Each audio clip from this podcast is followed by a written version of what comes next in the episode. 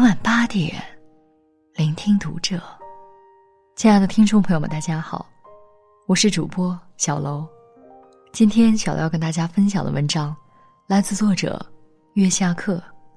我差点毁了我的孩子。关注读者微信公众号，和你一起成为更好的读者。给月宝买了不一样的卡梅拉系列绘本，一套。共十二册，月宝每次都让我从第一本开始讲，讲到第五遍的时候，我已经很不耐烦了。第一本不是讲了很多遍了吗？你不想看看第二本吗？月宝不回答，只是把第一本书塞进我的手里。妈妈讲。我喝口凉水，平息了一下喉咙里喷薄欲出的焦躁，翻开第一本，我想去看海。一字一句的讲了起来。此时我已经做不到声情并茂了，我不偷工减料、胡编乱造，已经很不错了。月宝静静的听我讲，很认真的样子。我就开始偷偷构思我的下一篇文章。今晚我要写一篇育儿文，题目就叫《世界上最考验耐心的三件事儿：喂饭、哄睡、讲故事》。讲的中间，我实在累了，于是灵机一动，要不你给妈妈讲吧，哪儿不会妈妈给你提醒。好的，妈妈。我把书递给月宝后，心里露出一个得逞的笑容，顺势来了个葛优躺。而一旁的月宝却端端正正的拿起书，从第一页一句一句的读了起来。听月宝读着书。我从葛优躺变成了半坐，从半坐变成了正襟危坐。月宝读着读着，一回头，却撞见我，老泪纵横。妈妈，你怎么了？你都背下来了？对呀，就是后面有几页还不熟悉。卡梅拉这套绘本字不算多，但也不算少。每页四十到九十字左右，月宝并不认字，而且很多词语在我看来，月宝根本还无法理解，比如形影不离、惊天动地、不辞辛苦，甚至还有复杂的人名克里斯托夫·哥伦布，他竟然完全复述出来了。即使有些句子他说的与原文不同，也找到了非常精准的表达方式做替换。原来，他不只是在听故事。反复让我讲同一本书，是在学习和模仿，而我竟然一直试图让他放弃这种学习，差点因为自己的不耐烦，打断了孩子学习。我有一个朋友，也差点犯类似的错误。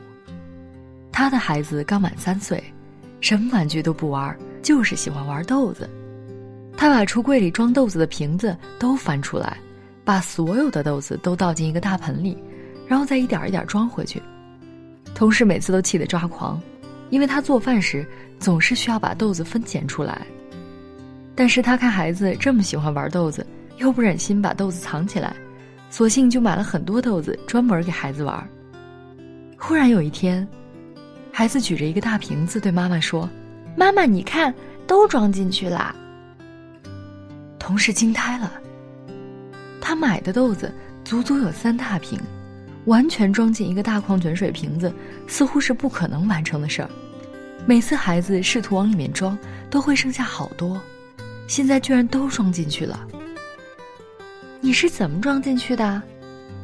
先装大的，再装小的。孩子倒出一些豆子，然后把大的芸豆捡进去，再放红豆、黑豆，最后小颗的绿豆顺着缝隙滚进去。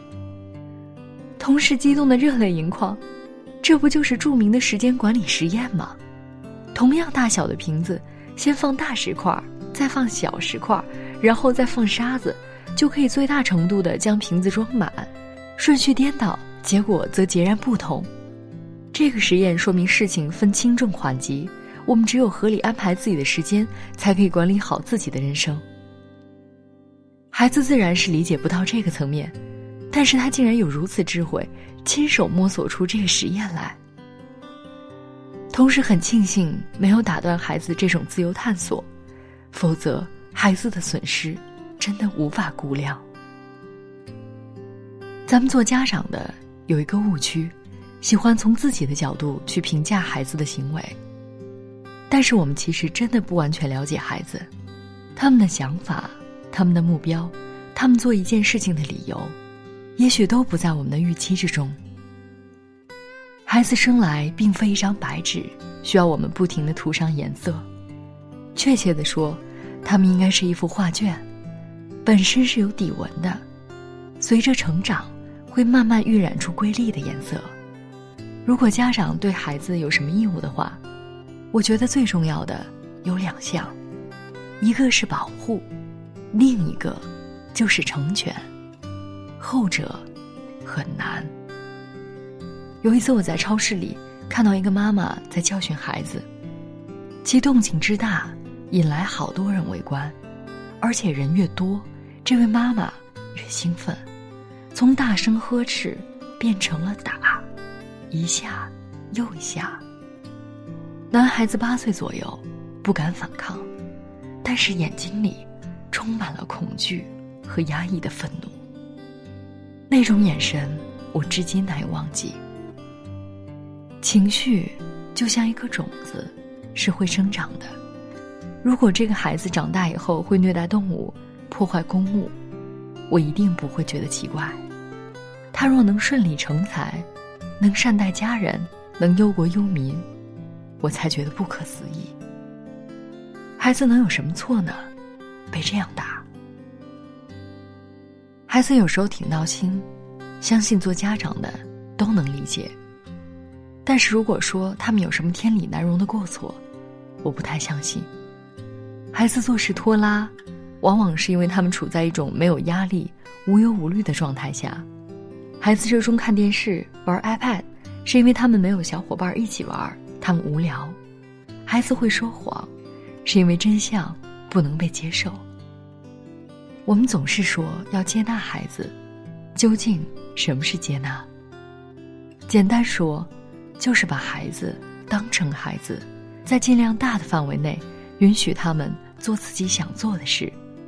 如果我们理解孩子的做法，而且赞同，那么接纳起来很容易；如果我们理解孩子的做法，但不赞同，那么就会想办法修正、改变、指导、教育。其实还有第三种情况，就是我们并不理解孩子的想法。就像我不懂月宝为什么喜欢把相同的故事听上四五遍，我同事不懂孩子为什么喜欢没完没了的折腾豆子。有一个朋友曾经跟我抱怨说，他的孩子每天晚上睡觉前一定要把所有的玩具玩一遍，即使当时已经非常晚了，即使是在妈妈的无敌夺命催下匆忙草率的玩一遍，他也一定要玩完了才能睡。为此。他没少跟儿子发火。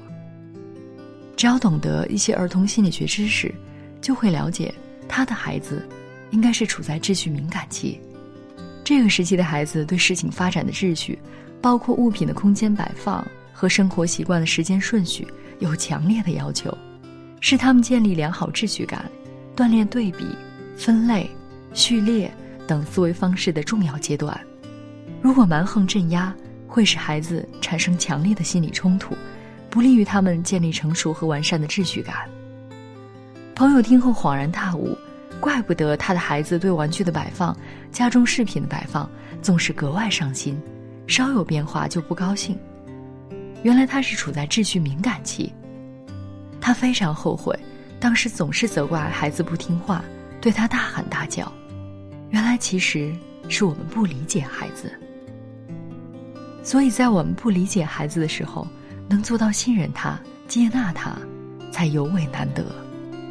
对孩子而言，也是最重要的。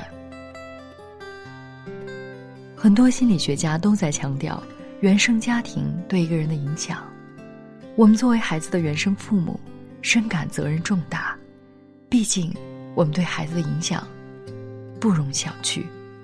可是，我们总是感到很迷茫。管多了，会让孩子反感，而且也许会无意间破坏了孩子的天性。不管，孩子又变得没规没矩，不成体统。我们究竟应该以怎样的心态面对孩子呢？几星期前，楼下的树木还都是一片枯枝，颇有冬日的寒意，冷得让人没有希望。然后似乎是一夜之间，树上长满了绿叶。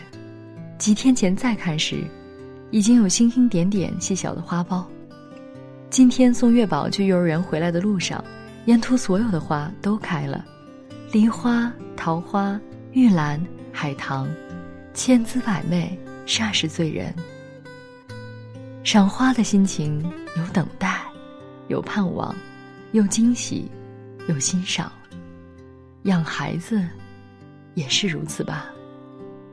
即使有的等待让人看不到希望，有的盼望让我们变得急功近利。变得焦躁，但是每一个孩子都是自然界最丰富纯净的生命。只要我们好好呵护、用心引导，终有一天，孩子会给我们惊喜，供我们慢慢欣赏。而欣赏，是父母给孩子的最美好的礼物。我可以让你笑，为你吃饱。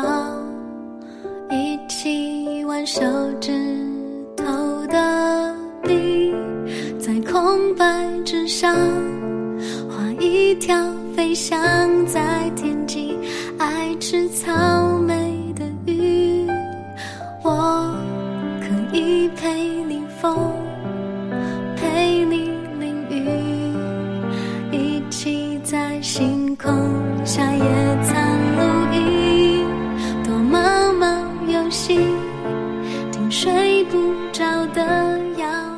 期节目到这里就要结束了感谢大家的收听我们下期再会。我也许能和你分享可是